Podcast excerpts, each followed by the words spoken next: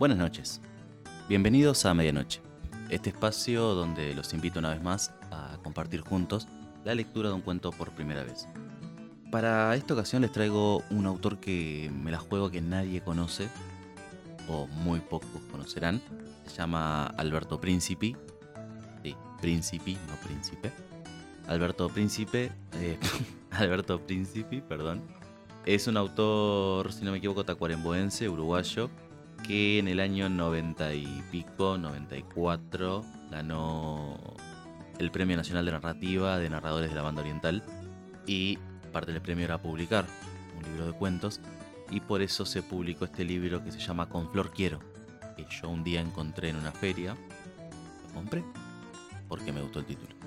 Yo soy muy mal jugador de truco, Carlitos lo sabe bien, pobre, me ha sufrido, pero eh, me gusta la, cultura del truco, los cantitos y todas esas boludeces.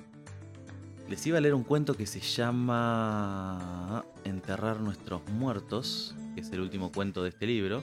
Enterrar nuestros muertos, sí. Pero tiene muchas páginas. Y pensé en hacerlo en dos tandas, pero no sé, como no conocemos al autor, no tenemos idea quién es, ni cómo escribe, ni nada. Vamos a ir por el cuento retrato, que es un poco más corto, un poco más llevadero, y vemos.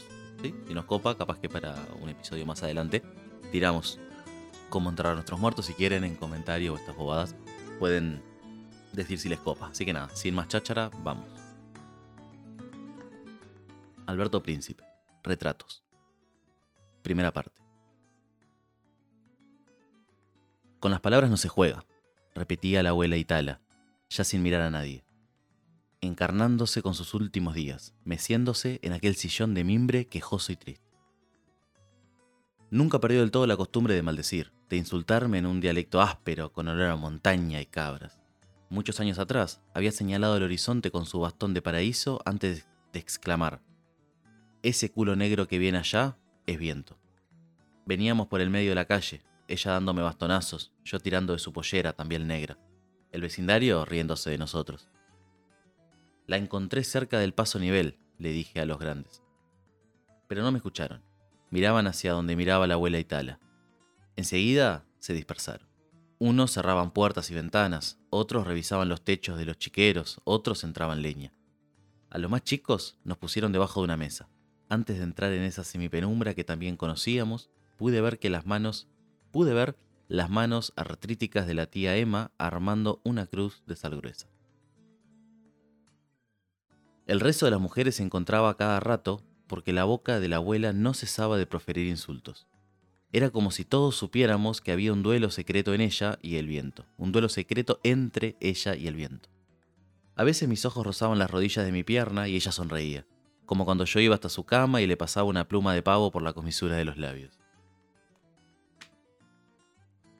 Ahora, por encima de la casa, abrazándola, pasaron pájaros arrasados por ráfagas espesas, árboles arrancados de raíces, el techo de un chiquero y una nube de polvo, papeles y sombreros que venían de un remate en el local de feria.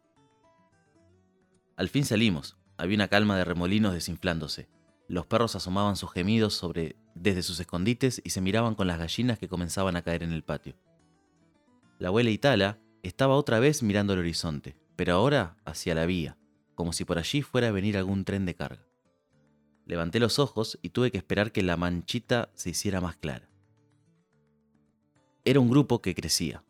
Caminaban tropezándose con los durmientes, haciendo cascotear las piedras, estorbándose con la prisa misma.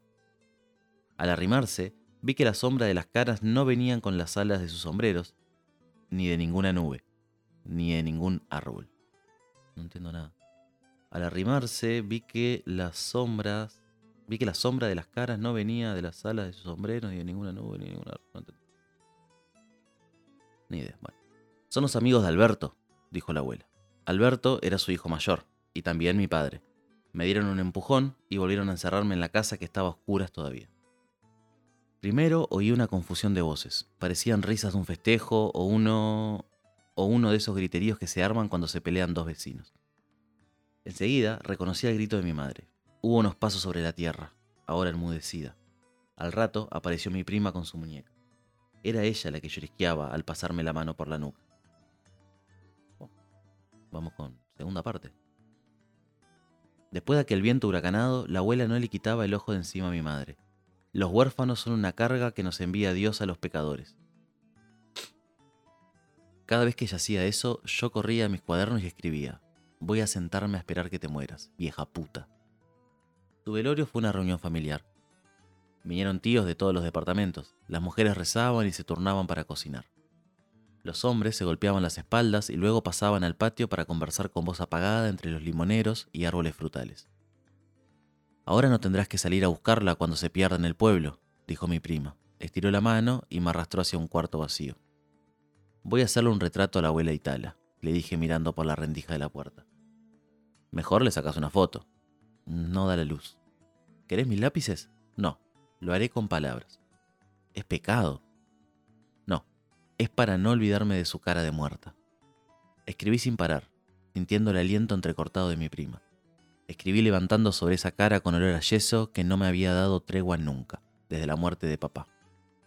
Escribí pensando en que esa era la última lucha de la abuela. Ahora tendría que enfrentarse a los demonios, a ese recuerdo largo y largo que era toda su vida. No juegues con las palabras, carajo, oí que me decía bien clarito. ¿Qué te dijo? Me preguntó mi prima que también la había oído. Que te hiciera un retrato a vos. Ahora porque sos linda y joven, como lo fue ella al salir de Italia. Cada poco la abuela abría un ojo u otro y nos miraba desde el cajón. Va a tomarme rabia a mí también, dijo mi prima. Déjame escribir, le pedí con dulzura. Déjame escribir, capaz, ¿no? Más así. Ya no le tenía miedo. Tracé pacientemente su nariz de águila a punto de abrir las alas. Fui bueno. Después de todo, y me tomé el trabajo de retratarla en el momento que abría un ojo para asomar su odio. El retrato de mi prima lo hice ese mismo día, mientras los grandes salieron en cortejo. Cuando llegó la noche con su barril sin fondo, encendí la luz para mirarle las caras a las dos y cuidar que, y cuidar que nadie fuera a descubrir que yo había escondido el bastón de la abuela. Me dormí. Después soñé. Seguro que soñé con mi prima, aunque no pudiera recordarlo. Pero al levantarme, sentí una felicidad que me nacía de adentro, caprichosa y larga. Antes del año nos mudamos. Hice la copia de los retratos en unas hojas perfumadas que compré en el almacén y se las pasé a mi prima por debajo de la puerta. Cuando arrancó el camión, yo iba cuidando la carga, abrazado a unas almohadas, sobre los colchones, mirando las hileras de caras llorosas, imaginándome a mi prima que seguía encerrada en su cuarto. Durante varios días pude sentir su llanto quedo. Luego, el rumor de la ciudad fue ocultándonos junto con los gemidos de mi perro y los adioses de mis compañeros de escuela. Bueno, antes de empezar la tercera parte, ya no sé cuántas son, no interesa. Pero no sé, estoy como enganchado. No sé ustedes, me pierdo un poco, no entiendo de qué va la bocha, pero lo veo medio, como medio mágico. Tercera parte. Muchos años más tarde, mi prima me mandó un video con la fiesta de 15 de su hija y una cartita pidiéndome que no lo olvidara nunca. No me dejes morir. Cerré los ojos y la carta al mismo tiempo. Hubiera vuelto en menos que canta un gallo, pero miré la filmación. Semana después reconocí una voz que dejaba su mensaje en el contestador. Ya se iba cuando levanté el tubo. Se trataba de un curso para escritores, etc. Pero si yo no soy escritor, traté de atajarme del alemán. Justamente, tú vas, escuchas, pruebas, luego decides. Tuve que aceptar. Pero, ¿por qué a mí? le preguntó la mujer que me esperaba fumando un cigarrillo.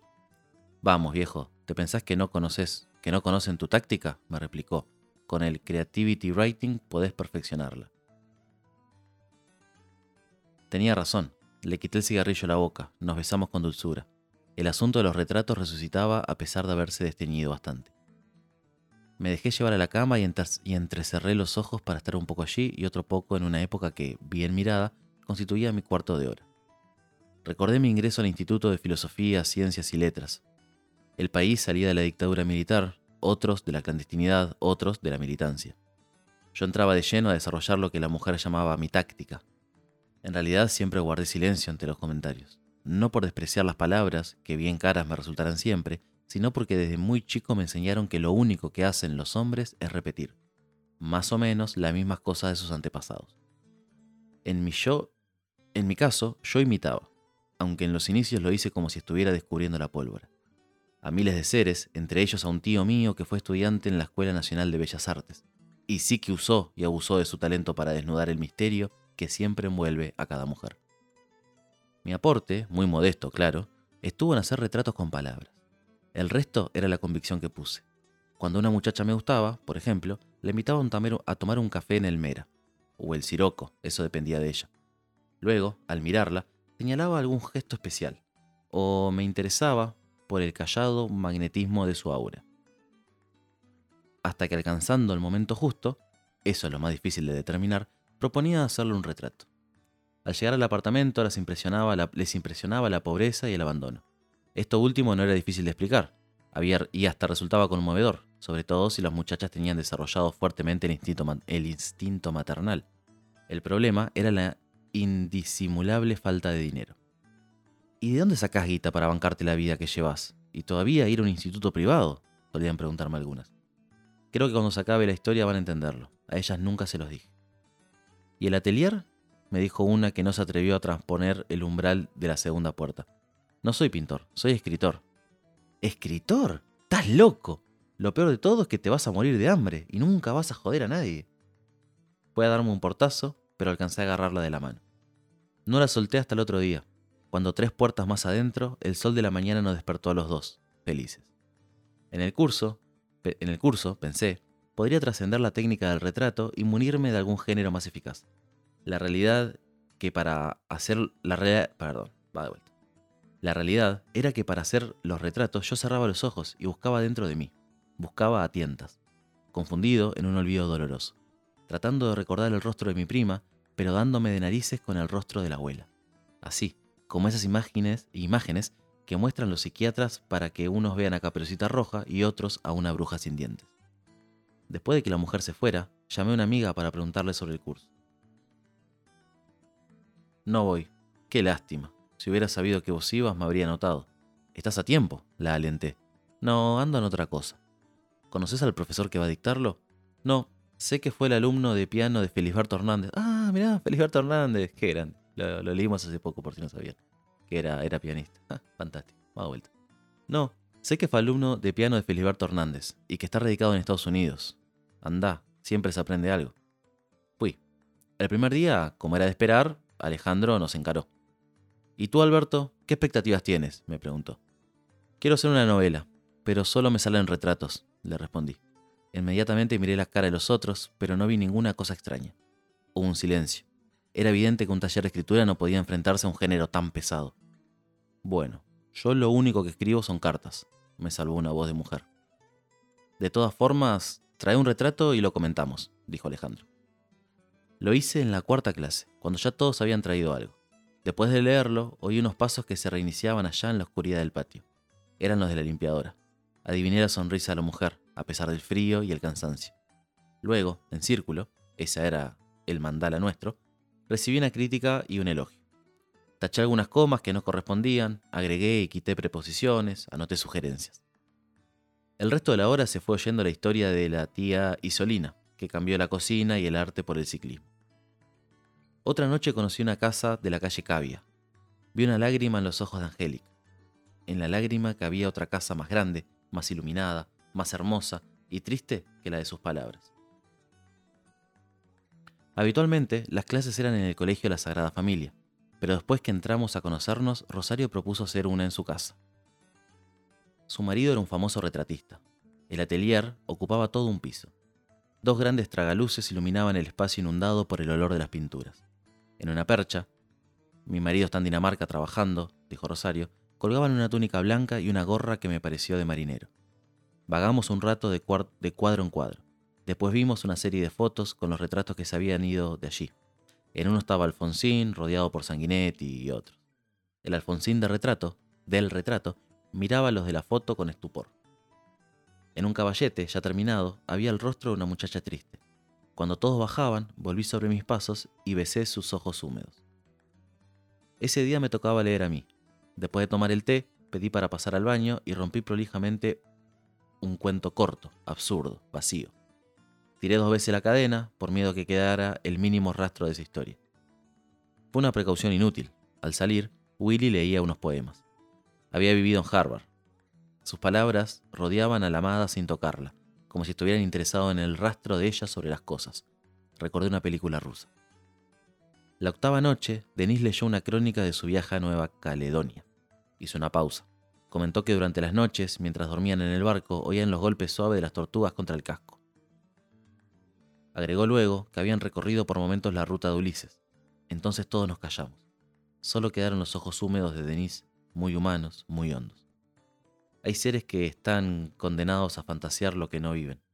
Hay otros, como ella, que no pueden revivir la realidad casi fantástica de sus vidas. La última noche que me reuní con ellos, Alejandro comenzó a leer una historia del conde Lucanor. Es un ejemplo, dijo antes de empezar. Al oírla recordé que estaba en Historia Universal de la Infamia. Tuve un sobresalto y adiviné el propósito de la lectura. Descendimos por la voz cavernosa de Alejandro.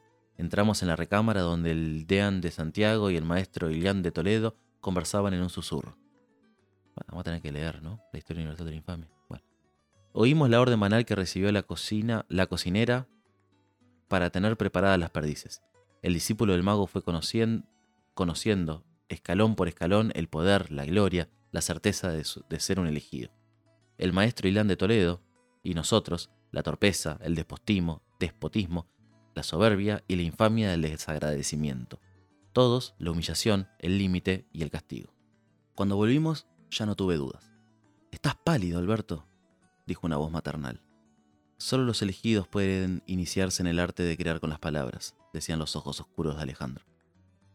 Lo único que puede enseñarnos es apenas a poner las comas en su sitio, le hubiera gritado a mis compañeros, pero los vi felices, perdiéndose en la telaraña de otras historias.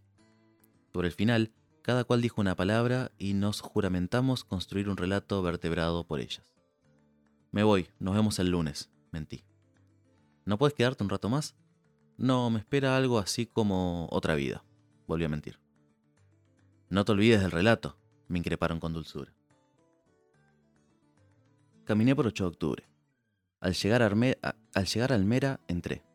El mozo, que me conocía de la época de estudiante, me saludó con una seña de pulgar y anular. Asentí. Vi, cuando me trajo la grapa doble, que estaba canoso. Qué rico la grapa doble. Busqué mi imagen en el espejo que tenía casi enfrente, pero esta ocultaba entre unos helechos espumosos y el perfil de una pareja que no dejaba de conversar y sonreír. Alguien abrió la puerta que da al Crandon, una ráfaga de aire se llevó las, las columnitas de humo de mi cigarrillo. Una mujer se sentó frente a mí y me encaró. Le sonreí desconcertado, tratando de calcular a qué velocidad morían mis neuronas. Tenía algo de mi prima y mucho de mi abuela. Creo que nos conocemos, dije la verdad. Me puse otro cigarrillo en la boca y ella se encargó de arrimarme la llamita de un fósforo. Agradecí y me dejé tentar por la vieja idea. La mujer estaba en, una, en esa penumbra donde uno puede errar en años. Vos viniste para que te haga un retrato. Me imagino que se corrió la bolsa, la bola de mi regreso. Se rió. Casi llegué a reconocerla. Pero otra vez, todo su ser parecía echarse atrás. Nunca serás un escritor, dijo. Bajé los ojos.